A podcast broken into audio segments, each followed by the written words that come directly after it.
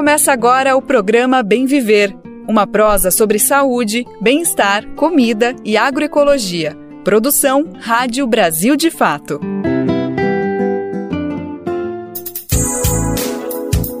Hoje é quinta-feira, dia 18 de maio de 2023, é nós chegando para mais um dia, para mais uma edição do nosso programa Bem Viver. Eu sou Lucas Weber e já chego agradecendo todo o carinho, cuidado e profissionalismo de Daniel Amir, que segurou todas as pontas aqui, não só segurou, como fez um laço bem laçado aqui no nosso Bem Viver. Muito obrigado, Dani, por ter apresentado o programa ontem. E agora estou de volta para mais uma edição do nosso programa para falar de agroecologia, saúde, cultura e muito mais. Vamos falar também de política, economia. Então vem comigo, vem com a gente que o programa está só começando. 36 anos da luta antimanicomial no Brasil. Vamos celebrar a data de hoje e falar dos desafios que ainda precisam ser encarados para o país avançar no tema. CPI do MST. Comissão foi criada ontem no parlamento e vamos debater o que aconteceu e o que o Congresso pode esperar dessa articulação que recém começou. Novo estudo da OMS alerta para riscos de substituir açúcar por adoçante. Segundo a Organização Mundial da Saúde, o melhor caminho é fugir do doce. Brasil de Fato 20 anos. Apoie e lute.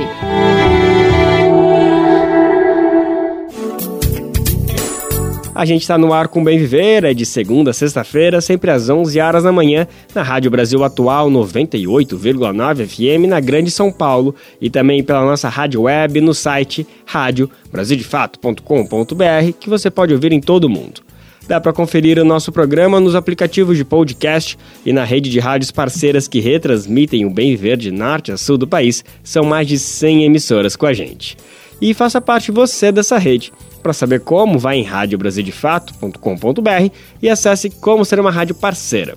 Falando nisso, manda seu recadinho aqui para o Bem Viver, viu? É só mandar e-mail para rádio@brasildefato.com.br ou também mandar um recadinho pelo WhatsApp. Se liga no número. O DDD é 11 95691 6046. Ó, repetindo. 11 95691 6046. Programa Bem Viver sua edição diária sobre saúde, bem-estar, comida e agroecologia. A gente começa o Bem Viver de hoje falando da CPI do MST que foi oficialmente instalada ontem na Câmara dos Deputados. O movimento Sem Terra segue confiante que a Comissão Parlamentar de Inquérito será uma oportunidade, no final das contas, de apenas expor ainda mais a importância da reforma agrária no Brasil. De fato, há argumentos que favorecem essa interpretação. Por exemplo, o MST analisa que a CPI não tem um objeto de investigação estabelecido, então não tem um fato para apurar, o que vai deixar a comissão meio que sem rumo. Bom, por outro lado, a composição da comissão não está nem um pouco favorável para o movimento sem terra. A bancada principal é formada por parlamentares muito próximos ao bolsonarismo ou ao agronegócio a começar pelo relator da CPI, que preenche os dois requisitos e muito bem. É Ricardo Salles, ex-ministro do Meio Ambiente durante a gestão Bolsonaro. O nosso repórter Felipe Mendes preparou um material contando mais como foi esse pontapé inicial da CPI e a gente confere agora com Rodrigo Durão. A CPI que vai investigar as atividades do MST, o Movimento dos Trabalhadores Rurais Sem Terra, foi formalmente instalada nesta quarta-feira na Câmara dos Deputados. Um dos principais cargos da comissão, o de relator, ficou nas mãos do deputado federal Ricardo Salles, do PL, ex-ministro do Meio Ambiente no governo de Jair Bolsonaro. Articulada por partidos de oposição ao governo de Luiz Inácio Lula da Silva, a CPI foi instalada a pedido do deputado bolsonarista Tenente Coronel Zuco, do Republicanos. As justificativas para criar a comissão, no entanto, foram tidas como pouco fundamentadas pela base governista.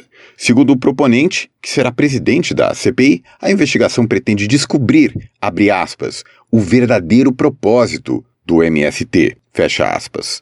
Além disso, de acordo com Zuco, a ideia é saber quem são os financiadores do movimento e a situação atual de propriedades que foram ocupadas.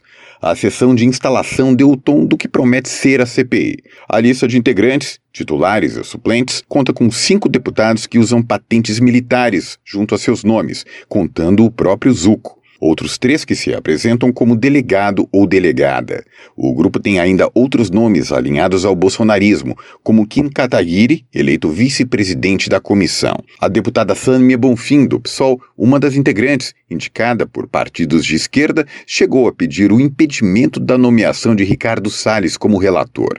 O motivo, segundo a parlamentar, são as acusações de crimes contra o ex-ministro de Bolsonaro, mas o pedido foi negado por Zucco. Ele tem um interesse ideológico, político, econômico, afinal de contas, os financiadores do senhor Ricardo Salles muito provavelmente querem que ele preste contas do dinheirão que ele recebeu para poder ter uma cadeira aqui dentro e agora quer criminalizar um movimento social, sendo que ele praticamente já tem um relatório pronto, né?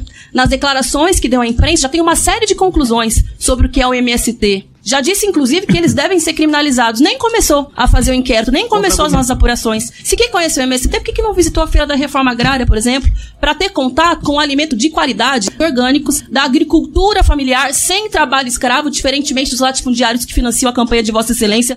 O prazo previsto para os trabalhos da CPI é de 120 dias. As atividades começam formalmente nessa quinta e, a princípio, devem ser concluídas até setembro. As reuniões devem ocorrer duas vezes por semana, às terças e quintas-feiras. Apesar de tentarem dar um verniz de imparcialidade à investigação, os deputados de extrema-direita tentarão usar a comissão para desestabilizar o governo Lula. Já a base aliada se mobiliza para usar o espaço da CPI para derrubar mitos e notícias falsas que circulam a respeito do movimento.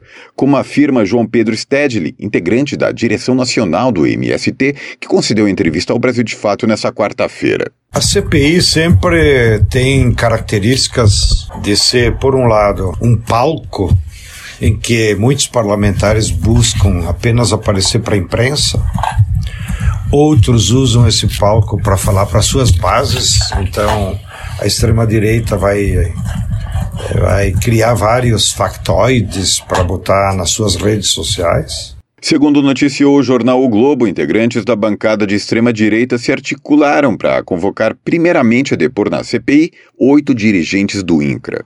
O objetivo deles é focar nos servidores regionais do Instituto Nacional de Colonização e Reforma Agrária, que assumiram os cargos com apoio do MST. Os pedidos de instalação da CPI a quinta contra o movimento em 20 anos foram feitos desde o início da nova legislatura do Congresso Nacional. Os pedidos se intensificaram após os atos do último mês de abril, quando houve ocupações feitas pelo MST em diversas partes do país.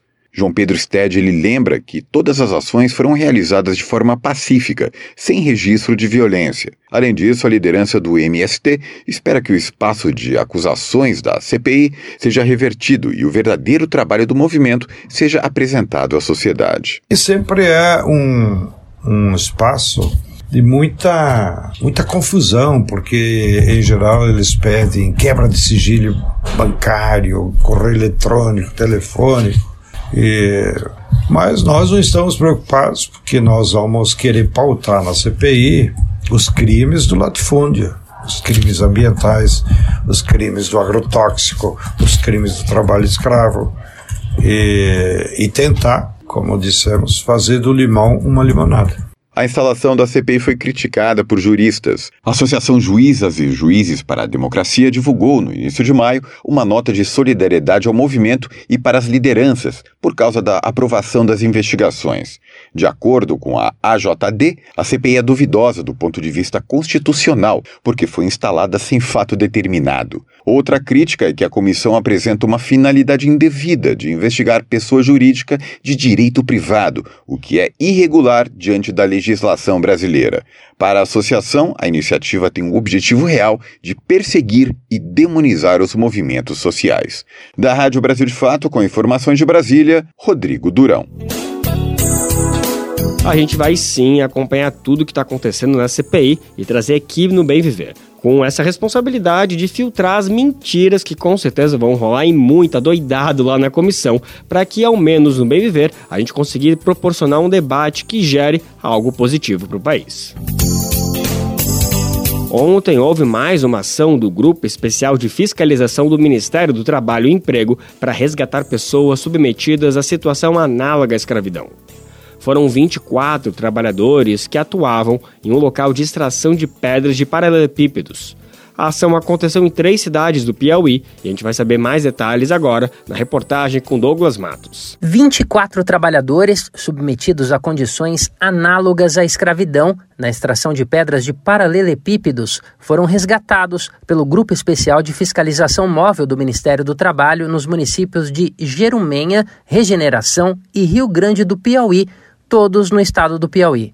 A operação ocorreu entre 8 e 16 de maio. Além da Auditoria Fiscal do Trabalho, participaram da ação o MPT, Ministério Público do Trabalho, e o MPF, o Ministério Público Federal, além da Polícia Federal. As vítimas foram encontradas em condições degradantes de trabalho, vida e moradia, elementos que caracterizam a escravidão contemporânea, com base no artigo 149 do Código Penal.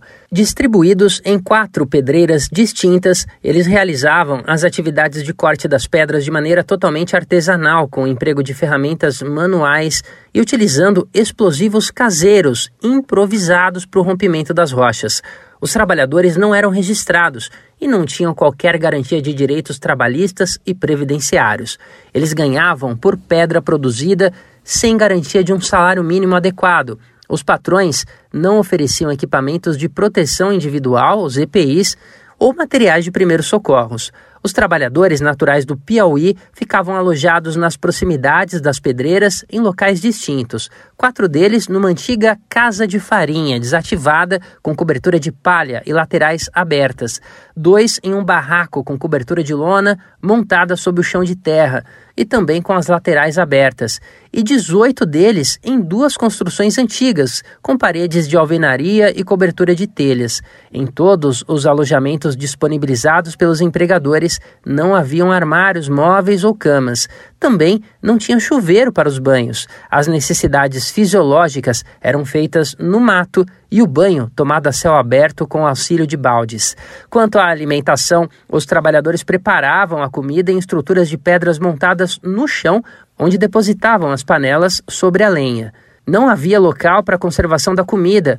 Tiras de carne, por exemplo, ficavam expostas a céu aberto em varais de arame ao lado das moradias improvisadas. Vale lembrar que no mês passado o Brasil de fato acompanhou com exclusividade o resgate de 44 trabalhadores da escravidão contemporânea, também em Pedreiras, mas na região da Zona da Mata Lagoana, todos encontrados em condições semelhantes ao caso atual do Piauí. As denúncias de trabalho análogo ao de escravo podem ser feitas de forma anônima no sistema IP, pela internet, no site ip.cit.trabalho.gov.br. Repetindo, ip, ipe.cit, sit, tudo junto, ponto trabalho, ponto gov, ponto br.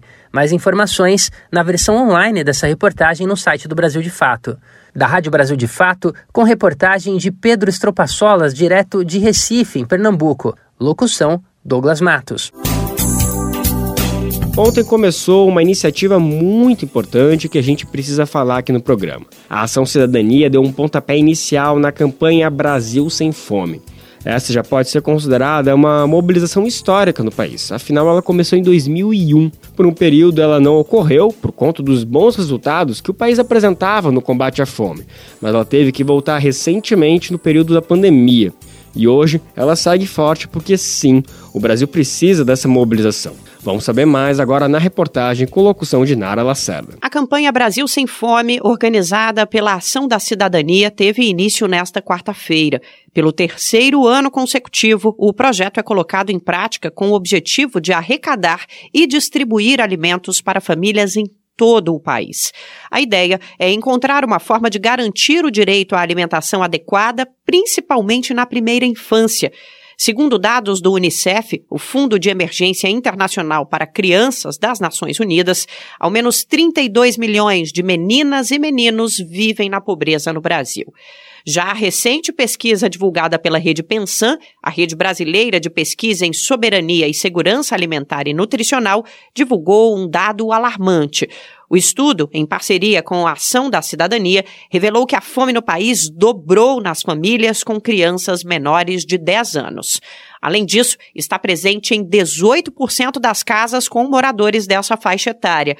Em 38% das residências brasileiras onde moram crianças menores de 10 anos, a insegurança alimentar grave ou moderada. Esse percentual é maior do que a média nacional quando consideramos todos os domicílios.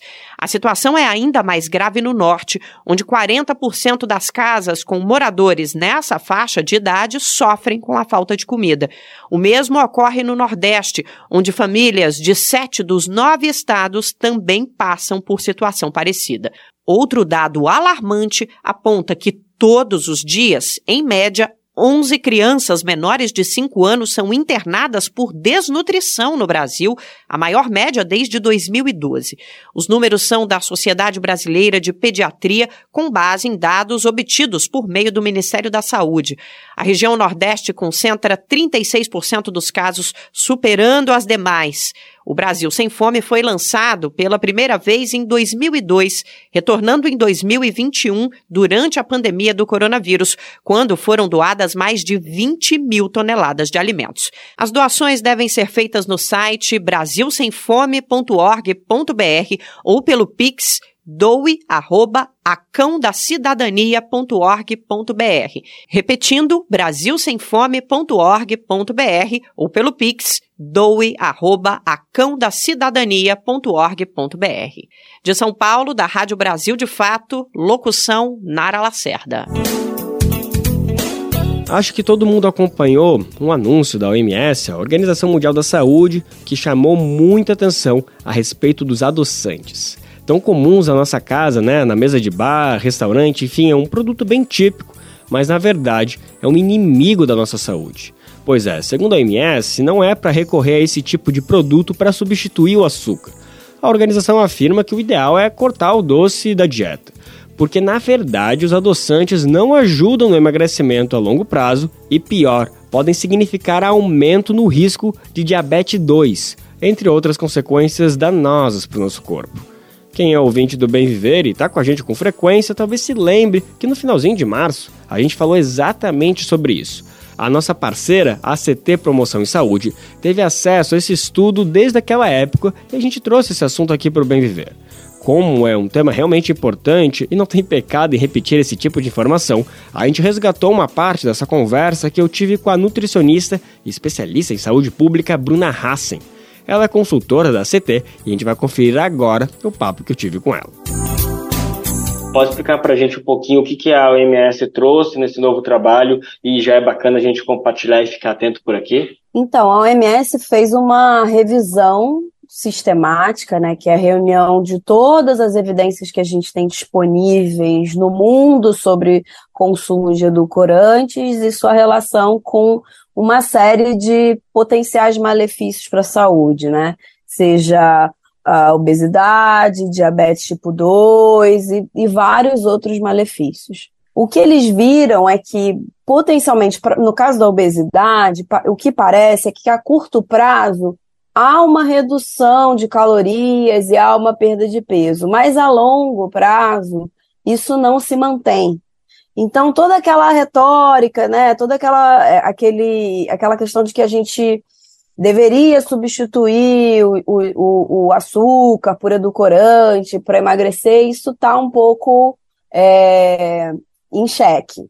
No caso do, do, do, do risco para diabetes, as questões ainda estão, precisam de mais estudos. E, e esse que é o ponto, a gente precisa ainda investigar ainda mais apesar de já existirem estudos apontando risco de é, diabetes, risco de é, é, resistência à insulina e possivelmente risco de obesidade, por incrível que pareça, a gente ainda precisa avançar um pouco nesses estudos. Mas é importante a gente trazer isso para cá, né? Porque as pessoas elas utilizam no cotidiano cada vez mais, justamente com a intenção de tratar a diabetes, se proteger, é, então, há que se ter um pouco de cautela com o uso de edulcorantes. Perfeito. E como que você acredita que o, o, governo, o poder público, a própria Anvisa deveria tratar esse tema à luz desse estudo da OMS? Que medidas você acha que deveriam ser assim? Por mais que a gente ainda está precisando estudar mais, você mesmo disse que as coisas não estão conclusivas nem para cá nem para lá, mas de qualquer forma alertas existem. Então, diante dessa situação, como que seria prudente é, que tanto a, órgãos reguladores como a Anvisa, mas às vezes até o próprio Ministério da Saúde deveria se portar nessas situações? O que seria mais prudente é que a gente não, não esperar que esses estudos comecem a mostrar todos os riscos, né? É agir com mais cautela possível. É, em breve vai sair um guia da OMS, e esse guia é, é, teve uma consulta pública no, no ano passado, e nesse guia ele já traz essa cautela para a população como um todo, para mulheres, para crianças. Então, isso é algo que o, o governo deveria se preocupar bastante, é, principalmente do ponto de vista da agenda regulatória. Né? Você trouxe muito bem a questão da rotulagem. A, a gente passou por um processo longo com a Anvisa, é, so, contando sobre essa questão da rotulagem, e nesse processo, a rotulagem de edulcorantes ela não passou, né? Passou apenas rotulagem de açúcar adicionado, quando o, tivesse uma quantidade excessiva, ou de gordura saturada, ou de sódio. Uh, em outros países já existe esse selo, né? Eles têm implementado, porque as pessoas têm o direito de saber o que, é que elas estão comendo. E as pessoas, de maneira geral, não vão chegar e olhar ali nos ingredientes contém edulcorantes. Então é super difícil ter essa informação clara e rápida, e casos como o México e a Argentina colocaram isso recentemente, e aqui eu acho que o governo deveria se inspirar. Uma outra questão é que a gente vem tentando já há bastante tempo aumentar o preço desses produtos, que eles devem ser consumidos com cautela, com menos, uh, com menos frequência do que produtos o que a gente tem chamado de comida de verdade, né? Que são os alimentos in natura, os alimentos minimamente processados, que se traduz em quê? Em feijão, arroz, comida mesmo. Né? Comida no prato, não só frutas e legumes, mas a comida tradicional do brasileiro. A comida tradicional do brasileiro é uma dieta maravilhosa e que a gente deveria manter. E a gente está perdendo isso. Né? Justamente porque os preços de, de produtos básicos tradicionais da alimentação do brasileiro, eles estão sendo é, menos produzidos e estão ficando cada vez mais caros, enquanto é, alimentos ultraprocessados, que são aqueles que a gente chama meio que uma comida de mentira, mas assim, são alimentos que é, se você olhar a lista de ingredientes, você não vai reconhecer um produto ali, você não vai, você não colocaria isso na sua casa, você não colocaria um INS 94 ou algum outro produto que às vezes nem os profissionais de saúde conhecem direito. Então, é bastante preocupante. Então, esses produtos têm que ter informações, mais informações claras, e tem que custar mais caro para que as pessoas consumam pouco, né? A gente está com, uma, com proposta de aumentar esses produtos na reforma tributária. Então, a proposta de um imposto seletivo para produtos não saudáveis, como tabaco, álcool e alimentos ultraprocessados. A gente vem discutindo bastante isso e a gente vem tentando mostrar que a gente precisa ter cuidado, como a gente teve com tabaco, como a gente está querendo ter com álcool, para os alimentos ultraprocessados também. Falou em ACT, tem que falar de uma campanha muito importante que a organização promove. É o movimento Tributo Saudável uma iniciativa que propõe um aumento de impostos para produtos que são inimigos da nossa saúde, por exemplo, bebidas açucaradas como refrigerantes. A intenção da campanha é lutar por um aumento de impostos para gerar aumento no preço dos produtos e assim diminuir o consumo.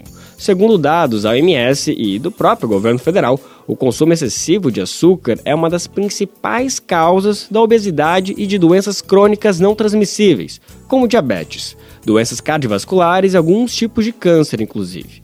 Mais da metade da população brasileira está acima do peso e 20% está obesa. E dados de um estudo feito pela própria CT apontam que o gasto do Sistema Único de Saúde, o SUS, é de 3 bilhões de reais por ano na atenção a pessoas com doenças provocadas por bebidas açucaradas. Quem quiser saber mais dessa campanha e inclusive apoiar, é só acessar o site tributosaudável.org.br. Uma equipe de 10 técnicos do Ministério da Saúde está desde terça-feira, dia 16, no Amapá, para ajudar no enfrentamento ao surto de síndromes gripais. A situação é mais grave entre as crianças. Os técnicos também vão dar apoio à equipe de vigilância epidemiológica do estado nas investigações desse surto de gripe. Entre janeiro e maio, foi registrado um aumento de mais de 108% dos casos. Isso fez com que o governo estadual decretasse emergência em saúde pública no último sábado. A imunização contra a gripe e a Covid-19 vai ser intensificada, especialmente em áreas de difícil acesso. A recomendação do Ministério da Saúde é que todas as crianças estejam com a carteira de vacinação atualizada para evitar novas internações e a consequente sobrecarga do sistema de saúde. Olha só, o aumento de internações por síndromes gripais, principalmente no público infantil, tem provocado superlotação no Hospital da Criança e do Adolescente e no pronto atendimento infantil em Macapá. Também na região norte, o estado de Roraima está recebendo o um acompanhamento do Conselho Nacional de Saúde para seguir bem de perto como estão as ações de apoio à população Yanomami. Como todo mundo está sabendo e acompanhando de perto, o povo indígena vive uma crise sanitária por conta da invasão de garimpeiros que se intensificou expressivamente nos últimos quatro anos. Segundo a equipe que está lá em Roraima, a boa notícia é que há uma expressiva melhora no cenário de saúde da população Yanomami. Isso por conta das ações do governo federal, que desde janeiro está atuando na região para combater o garimpo e também dar apoio à população Yanomami.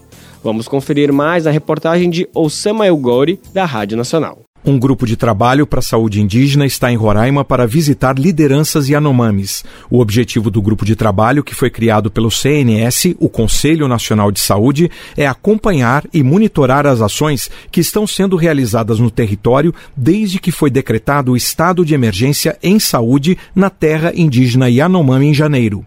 O grupo fica em Roraima até sexta-feira e tem diversos encontros com a Secretaria Especial de Saúde Indígena, Ministério Público, além do Centro de Operações de Emergências em Saúde Pública. Desde 2020, o CNS tem denunciado a grave situação enfrentada pelos Yanomamis no território, onde lutam contra o garimpo ilegal, a fome e a desnutrição.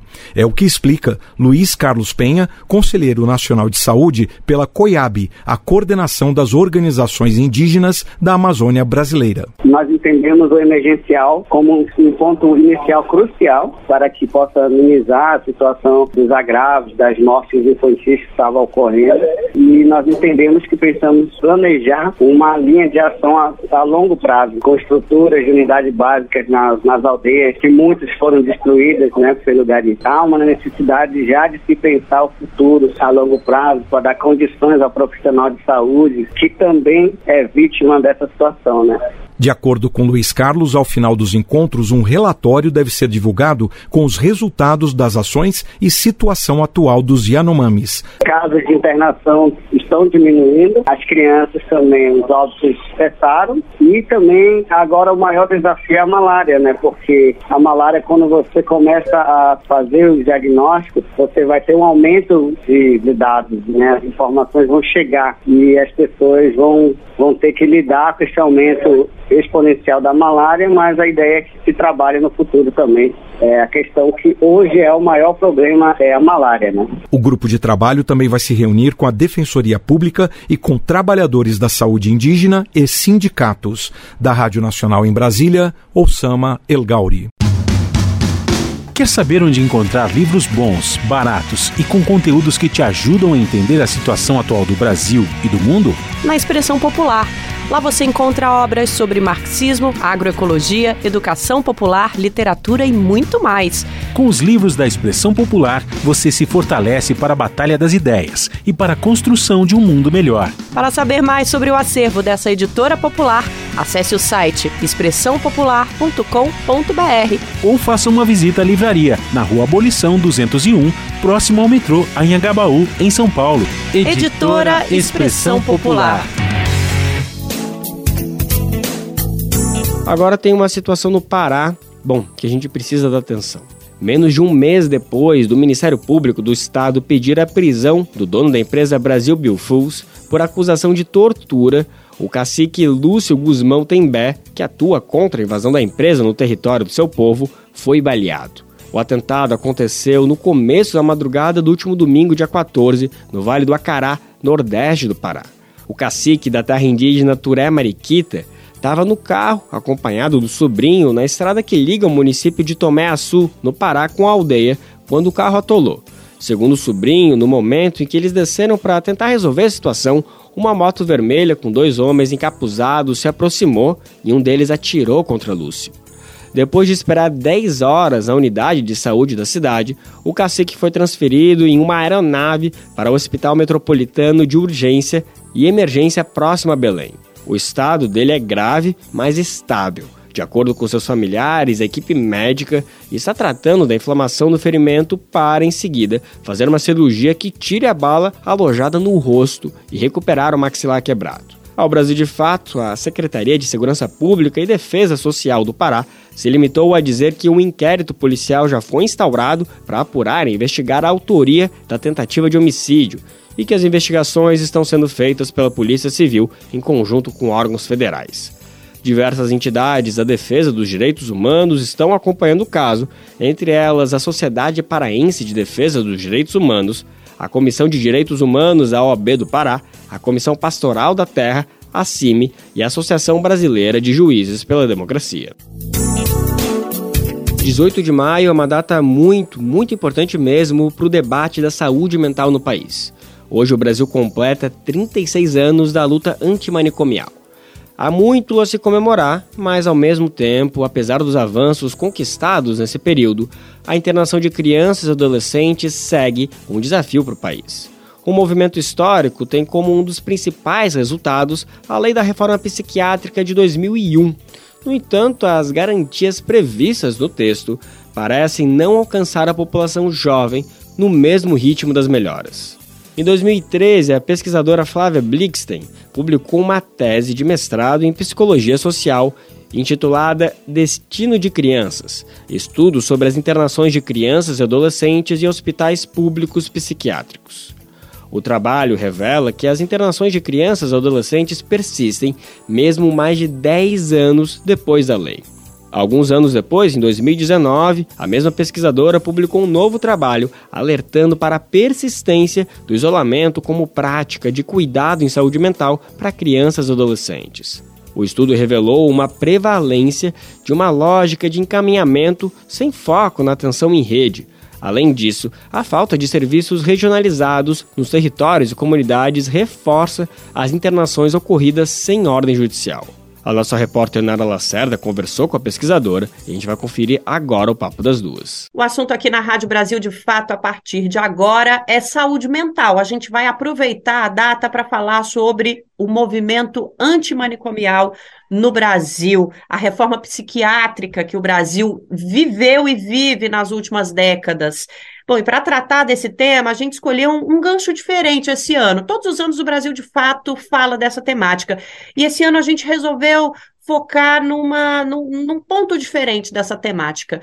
A quantas anda a saúde mental das nossas crianças e adolescentes e a atenção que é dada a essa saúde mental. Pesquisando sobre tudo isso, olha, a gente descobriu que pesquisadores e pesquisadoras estão chegando a conclusões que não são nada positivas para o Brasil, e é sobre isso que a gente vai falar agora com a Flávia Blixten, que é psicóloga, especialista em psicologia social, trabalha com essa temática, pesquisa essa temática há muito tempo, mais de uma década, é autora do livro Saúde Mental: Retratos de Crianças Esquecidas. Obrigada pela presença aqui na Rádio Brasil de Fato para essa conversa, Flávia. Olá, Nara. Gostaria também de cumprimentar todas e todos que estão nos escutando, dizer que é um prazer, uma honra estar aqui com vocês. Eu já vou começar trazendo alguns pontos da tua tese é, de mestrado, que foi publicada em 2013, que você observou que a internação de crianças e adolescentes é, em instituições que a gente pode, inclusive, é, equiparar e nomear de manicômios, ainda naquela ocasião era uma realidade no Brasil, apesar dos movimentos é, é, do, da, da luta antimanicomial e da lei da reforma psiquiátrica, que já estavam acontecendo no Brasil há vários anos, né? Quando você é, publicou o teu mestrado.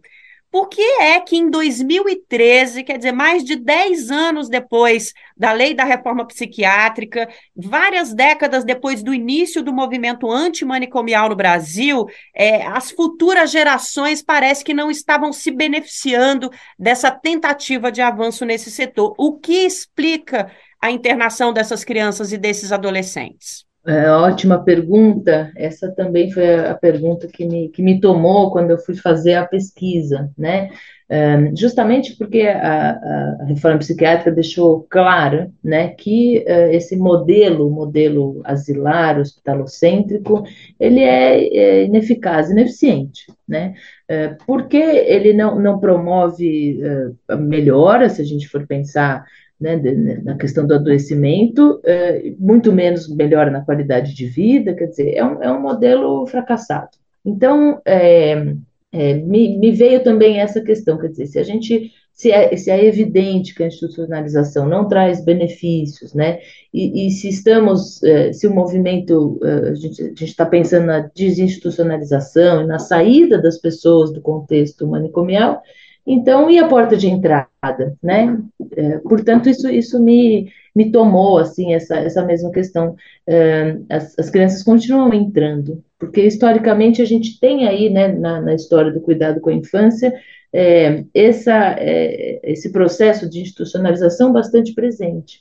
Aquelas crianças consideradas, com muitas aspas, anormais, né, na nossa história, né, desde que surge a, a criança normal, uh, né, esse conceito de anormalidade na infância, que no contexto brasileiro, surge a institucionalização. Né? Então, uh, a partir dessa, dessa, desse conceito, né, uh, dessa figura aí da criança, aspas, anormal, o que, a, gente, o que a, a prática de cuidado é retirá-las, né, colocá-las na, na, exclusão. Então, uh, a gente vai vendo uh, o surgimento de muitas instituições especializadas para a infância, né, nessa perspectiva de que uh, de que era, era seria essa necessidade, né? Então, visto que a criança tem uma determinada necessidade, enfim, é, ela era então encaminhada para uma instituição específica. Então, tem é, muito Instituto das Meninas Cegas, dos Meninos Surdos, das Crianças com Deficiência Intelectual,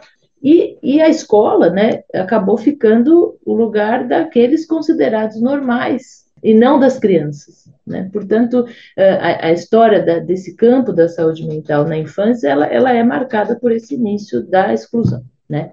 Então, é, é, é uma, é, é, uma, uma, é uma construção co contrária né, a gente pensar é, nessa, na, na, garantia de direitos né, do tratamento e liberdade para a infância e adolescência. É, o que a gente percebe né, que, em relação a, a, ao campo do, do adulto, né, a gente tem uma, uma defasagem, digamos que, que a reforma psiquiátrica olha para a infância um pouco depois do que olha para o adulto. Né? O, o campo da infância é, tem uma, uma, lacuna aí em relação ao campo do adulto. Por isso mesmo é que é, eu, eu, compreendo que neste momento né, de, de retomada é, da, né, da, da, própria política, é, é um momento fundamental de colocar a infância tal qual está prevista na nossa Constituição como prioridade. É, é, importante que a gente tome este fato como um norte, um norte das nossas ações. As crianças continuam sendo internadas, portanto, é, precisamos é, agir para que isso não aconteça. Olha, na sua própria fala, eu acho que você já quase me responde a minha próxima pergunta, porque, é, bom, esse seu estudo de mestrado ele é de 2013. Depois, em 2019, você continuou debruçada nesse tema, né? Fez uma pesquisa em que você é, avaliou que essa institucionalização estava muito atrelada às instituições filantrópicas, que não atuam em rede, que não têm regulamentação que tem atuações completamente díspares de um lugar para o outro. Então, ou seja, né, nem mesmo os princípios do Sistema Único de Saúde, que é da atuação e da atenção em rede, a gente tem obedecidos aí. Isso em 2019. E outro ponto que você ressalta nos dois trabalhos, e provavelmente na tua publicação também, porque eu acho que esse ponto permeia tudo, né, no, no, no livro Saúde Mental Retratos de Crianças Esquecidas, é que a gente não sabe a dimensão do problema porque a gente não tem dados. E aí eu te pergunto, essa realidade em 2023 ainda existe? Sim, ainda, ainda existe. Então, é, essa é uma questão fundamental, é, porque a gente só consegue desenhar políticas públicas a partir de informações e dados. E neste campo da infância, a gente percebe de fato uma dificuldade né, de rastrear, é, de encontrar, é, qualificar como tem sido a atenção. Então, é, dessa história que eu contei, né, a gente tem é, de fato, cuidado com a infância, ele ficou durante décadas é, é, sendo feito pela filantropia, né? E, e, e, bom, e aí a gente tem né, toda a história de, dos direitos, do ECA e da formulação de políticas públicas. É, mas o que eu sinto é que ainda hoje parece que a gente deixa um pouco esse cuidado com a infância é, nessa, nesta outra, né, nessa rede paralela filantrópica particular. Né? Eh, e, e, ainda sinto que essa, essa concepção das instituições especializadas ela, ela permanece de alguma forma. Então, a, o grande desafio é, é justamente como é que a gente é, né, é, com, como é que a gente é, amplia, né? Porque se a gente pensar no campo da infância é um campo interdisciplinar, não, não tem não tem como. Então vou percebendo que, que essa rede que compõe a infância precisa da articulação de muitos atores. Se esses atores não se articulam, né, se os campos não se articulam, o, o, resultado é a gente não consegue responder à necessidade dessa criança. Quando a gente não consegue responder à necessidade dessa criança, surge a necessidade da institucionalização. Porque aqui no mundo ela não tem o que ela precisa. Ah, então ela precisa ir morar num lugar específico, que lá ela vai ter e tudo mais. Portanto, eu, eu acho que a institucionalização ela, se, ela é promovida, isso é uma coisa bastante importante de destacar, não é pelo, é, pelo quadro, pela situação da criança. O que, que eu estou dizendo, em outras palavras? Não, não, é, não, não existe uma situação, essa, essa situação é tão grave, ou essa, esse adoecimento, né, essa, essa, esse quadro, ele, que ele precisa da institucionalização. A institucionalização ela não se produz a partir é, da, da criança, mas sim da desarticulação da rede. É, não, não tem nenhum tipo de exceção no ECA que diga, olha, a criança tem direito à educação. Não tem nenhum asterisco que, diz, que diga, uh, mas se ela, se ela uh, gritar, não. Ou se ela não falar, não. Ou se ela cuspir, não, né? Enfim, ou se ela for mal educada, não. Então, quer dizer, o que eu estou brincando aqui é que não há exceção no campo da infância. Portanto, a, a, a, é, o compromisso ético né, da sociedade é que, é que nós possamos, nós inclusive adultos, né, é, como que os adultos se articulam para garantir aquilo que nós mesmos definimos como direito da infância, que é a inclusão de todas as crianças. Porque enquanto a gente continuar funcionando numa lógica de que é, na, a exceção né? A gente, a gente inclui, mas tem aqueles que não dá, é, que se a gente, a gente precisa compreender que a, pensar aqueles que não dá é uma violação. É, e não um cuidado, e não, não, é, não é uma atitude de cuidado, mas sim de tutela e de violação dos direitos da população. Olha, a gente precisa falar sobre saúde mental de criança e adolescente no Brasil, já precisava antes, conforme crescem esses casos de violência, discursos violentos na internet, crianças submetidas a muita retórica de agressividade, violência nas escolas. Gente, isso tudo tem raiz, e a raiz é a falta de debate a falta de solução. Ô, Flávia, para a gente encerrar a nossa conversa, é, é, pode ter gente nos ouvindo que está se perguntando por que não se pode internar gente que tem questões de saúde mental. Por que o movimento antimanicomial no Brasil está aí há mais de 35 anos lutando para que essa lógica do Pinel, essa lógica do. Lá em Brasília a gente chama de HPAP, né? Cada região tem seu nome. Esses lugares, depósitos de pessoas com um tratamento desumano. É, por que, que é preciso substituir essa lógica por uma dinâmica de atuação em rede? Qual é a importância disso? Porque para a gente pode até parecer óbvio, mas o Brasil conviveu e normalizou esse tipo de tratamento, né? Por que, que a gente não pode mais normalizar isso e estamos aqui gritando há quase 40 anos que a gente não pode? Exato, ótima pergunta. É, eu acho que a primeira, a primeira resposta é que é, é, a, pessoa não, é, com necessidade de tratamento não pode ser privada de liberdade por uma necessidade de saúde. Né? Então, se, se, a gente compara essa especialidade com outras, acho que isso fica mais, mais fácil. Né? Então, eh, você tem uma questão é, cardíaca, então você precisa de um tratamento, é, é, e isso significa que você então vai ser internado no hospital e não vai sair de lá para o resto da sua vida, porque você tem uma questão cardíaca. Né?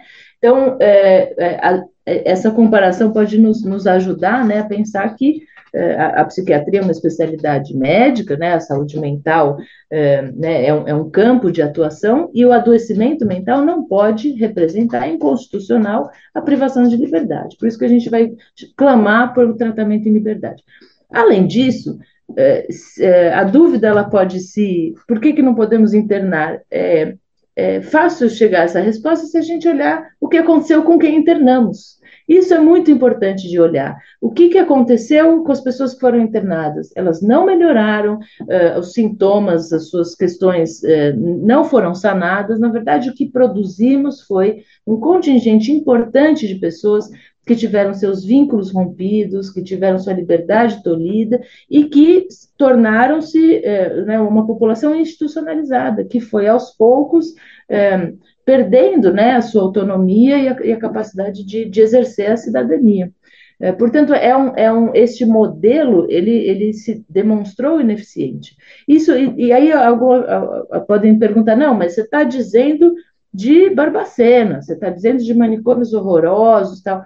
E se for limpo e bonito, e se tiver um quarto, mas a lógica é, é a mesma. Então a gente está dizendo de uma, de uma lógica que no mundo precisam caber todos. E se no nosso mundo não cabem os autistas, quem precisa mudar é o mundo. Por isso que a gente vai a trabalhar nos territórios, né, eh, na, na, nas comunidades, na sociedade, porque eh, se aquele sujeito, né, a gente eh, defende exaustivamente a possibilidade dos diferentes modos de ser, de ser humano, é, e se o, o, o, sujeito, né, por exemplo, a gente está falando do autista, é autista e não cabe naquele lugar, o lugar precisa se modificar e não ele.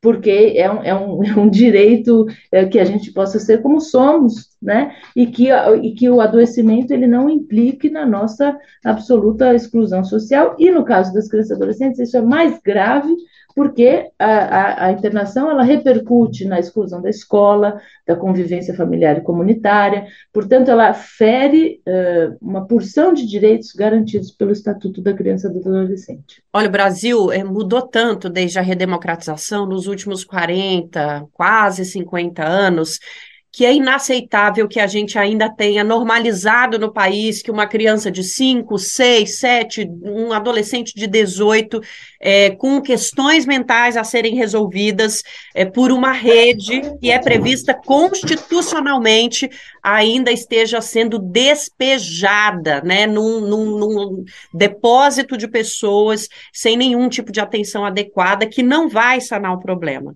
Então, realmente, é, eu gostei muito da sua frase, Flávia. A gente tem que aproveitar esse novo momento do Brasil então, aqui no Brasil, de fato, eu e a Flávia estamos gritando para quem está nos ouvindo aí. Sim, temos que aproveitar esse novo momento no Brasil para debater coisas que a gente conseguiu garantir e perdeu nos últimos quatro anos, mas coisas que nem aqueles 15 anos de relativo progresso que a gente teve conseguiram alcançar. E a internação de crianças e adolescentes no sistema manicomial a longo prazo, até a vida adulta, uma vida inteira no sistema é um desses assuntos.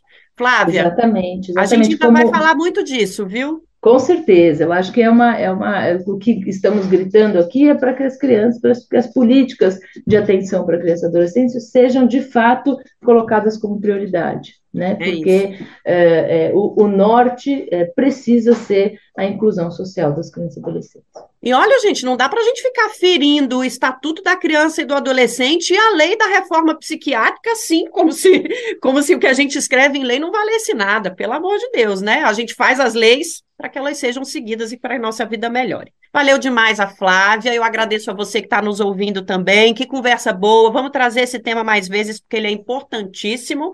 E aqui de São Paulo, da Rádio Brasil de Fato, Nara Lacerda. A gente agradece mais uma vez a participação da pesquisadora Flávia Billigstein. Por garantir esse tempo para falar aqui com a gente, valeu também Nara Lacerda, repórter do Brasil de Fato. Inclusive, a gente segue com a Nara Lacerda aqui para falar de outro marco importante dessa semana. São os 10 anos da lei que determinou que nenhum cartório em território nacional poderia recusar a celebração de casamentos entre pessoas do mesmo sexo. A gente sabe que a medida não foi capaz de pôr fim no preconceito. Infelizmente, o país ainda passa por um longo caminho pela frente. A gente se depara quase que diariamente com casos extremamente lamentáveis que sugam nossas esperanças. Mas o cenário não é esse de desilusão, não. Pelo contrário, tem muito motivo para acreditar. A começar por esse levantamento. Olha só, em 10 anos, essa determinação. Sabe o que aconteceu com os casamentos homofetivos? Quadruplicaram. Bora saber mais com ela, Nara Lacerda. Casamentos homoafetivos cresceram quatro vezes nos últimos dez anos, de acordo com dados dos cartórios brasileiros. A alta foi observada na década seguinte à permissão nacional para uniões dessa natureza. Desde 2013, o CNJ, Conselho Nacional de Justiça, determinou que nenhum cartório em território nacional poderia recusar a celebração de casamentos entre pessoas do mesmo sexo ou a conversão de uniões estáveis em matrimônios.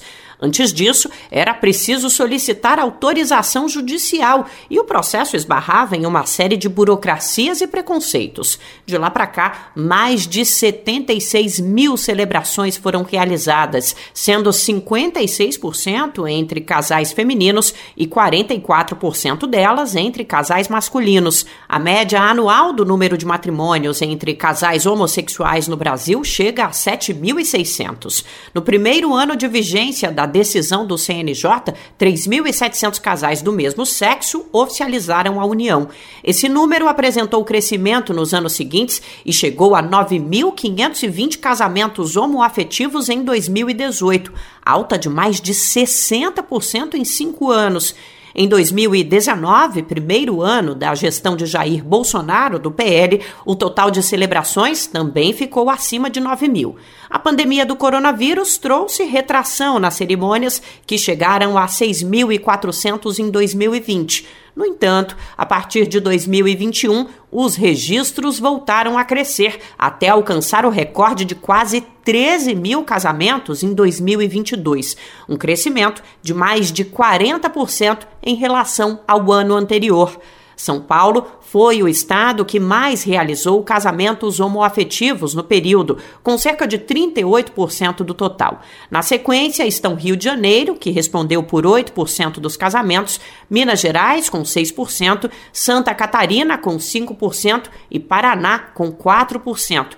Proporcionalmente, o estado de Alagoas é o que mais celebra matrimônios entre casais femininos, com 65% do total. E o estado do Mato Grosso do Sul é o que mais firma uniões masculinas, com 67% dos casamentos. Os números são da Central de Informações do Registro Civil, base de dados nacional de nascimentos, casamentos e óbitos, que é administrada pela Associação Nacional dos Registradores de Pessoas Naturais. O casamento civil entre casais homoafetivos foi garantido no Brasil pela Resolução 175, publicada pelo CNJ em maio de 2013. Em 2011, o Supremo Tribunal Federal já havia reconhecido a união estável entre casais do mesmo sexo como entidade familiar. E em 10 de maio de 2017, o Supremo decidiu equiparar os direitos à herança de uma união estável homossexual com a de um casamento civil. De São Paulo, da Rádio Brasil de Fato, Nara Lacerda. Como a gente comentou antes da reportagem, Quase que diariamente aparecem casos que a gente no jornal, na internet ou na vida mesmo é atravessado. Casos de agressão, de intolerância, enfim, crimes, não tem outro termo para falar, são crimes. No final de semana, durante o jogo entre Corinthians e São Paulo, surgiu mais um caso de homofobia no futebol que nos fez relembrar como esse meio precisa muito de um monitoramento particular e um sistema que consiga punir esses crimes que acontecem recorrentemente nos estádios. Um estudo mostrou que essa situação segue em ascensão no país. Houve um aumento de 76% dos casos apenas em um ano. Vamos saber mais agora na reportagem. Os casos de LGBTQIAP+, fobia no futebol brasileiro cresceram 76% entre 2021 e 2022. Só no ano passado foram 74 episódios registrados contra 42 do ano anterior. Os dados foram compilados pelo coletivo de torcidas Canarinhos LGBTQIAP+, e publicados neste 17 de maio, Dia Internacional contra a Homofobia, a Transfobia e a Bifobia. O registro engloba episódios que aconteceram dentro dos estádios, na mídia e nas redes sociais. O coletivo que organizou a pesquisa reúne representantes de torcidas LGBTQIAP+, de diversos clubes brasileiros. Nos últimos anos, a entidade se mobilizou para enviar denúncias de homofobia no futebol ao Superior Tribunal de Justiça Desportiva. O estudo completo, que foi realizado com o apoio da Confederação Brasileira de Futebol, vai ser publicado no próximo mês de julho. A pesquisa constatou que os números vêm crescendo desde 2020, quando houve 20 registros. A temporada de 2020, no entanto, foi considerada atípica para o futebol por conta da pandemia de Covid-19. Apesar de campanhas e da ameaça de punições financeiras ou desportivas aos clubes, os casos seguem se acumulando. No último dia 14, o jogo entre Corinthians e São Paulo chegou a ser interrompido por gritos homofóbicos de corintianos como forma de ofensa ao clube rival. Após o telão do estádio exibir mensagem contra os cantos discriminatórios, houve manifestações homofóbicas ainda mais inflamadas. Em postagem nas redes sociais neste 17 de maio, o Corinthians defendeu que o esporte se torne um espaço de orgulho e acolhimento e fez menção indireta ao episódio. De São Paulo, da Rádio Brasil de Fato, locução Nicolau Soares. E para encerrar o Bem Viver em alto estilo, vamos chamar ele, o maior contador de causos do Brasil, Mozart Benedito. Para hoje, ele separou uma história que é uma lição de vida. Moza compartilhou que ele nasceu sem aptidão para ganhar dinheiro, ou melhor, para guardar dinheiro. Isso ele percebeu vivendo, obviamente, mas principalmente ao ver como os amigos lidavam com o dinheiro deles. Bom, bora entender melhor nas palavras do próprio Moza. Colunistas Brasil de Fato com Moza Benedito, escritor, geógrafo e contador de causos. Uma coisa que eu não tenho é vocação para ganhar dinheiro, e muito menos para acumular o que ganho. Já tive bons empregos, de ganhar relativamente bem, mas gastava tudo. Uma vez ganhava tanto que achava injusto. Mandava um pouquinho para os meus pais todo mês, mas só um pouco, para não viciar, como eu dizia, e sobrava. Mantive um apartamento no centro de São Paulo e muitos amigos desempregados ou ganhando pouco moravam nele, de graça. Anos depois, perdi esse emprego e o que me sobrou dele foi um carro com três anos de uso e nenhuma grana acumulada. Desde menino, eu tinha o hábito de usar botina, chamada sapatão em Minas Gerais, e bozeguim no interior paulista. E na época, isso era raro na cidade de São Paulo. Um dia, tinha que ir para minha terra, em Minas, num sábado de manhã, para voltar domingo à noite, e dei carona a um conterrâneo, o Toninho. Em Guaxupé, faltando poucos quilômetros para chegar a Nova Resende, dei uma parada numa fábrica de botinas porque um amigo pediu que eu comprasse um par para ele. O Toninho entrou na fabriqueta e gostou. Comprou também para ele e para um irmão. No sábado seguinte, fui à casa em que morava esse amigo, com irmãos e irmãs dele.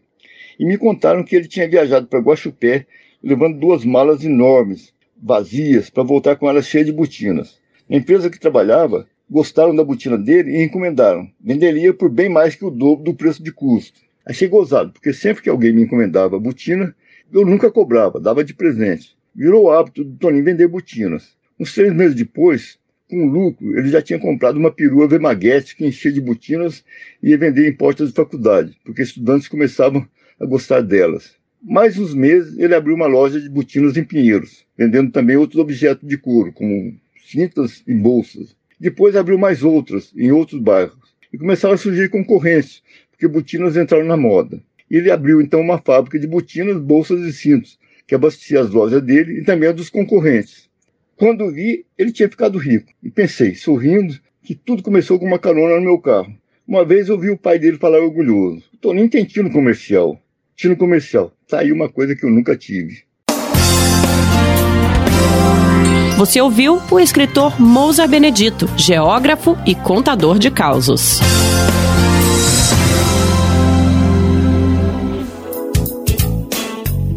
E assim a gente anuncia que o Bem Viver de hoje fica por aqui. Tamo de volta amanhã, sim, sexta-feira, para fechar mais uma semana todo mundo junto aqui no nosso programa. O Bem Viver vai ao ar a partir das 11 horas da manhã na Rádio Brasil Atual 98,9 FM na Grande São Paulo ou no site radiobrasildefato.com.br.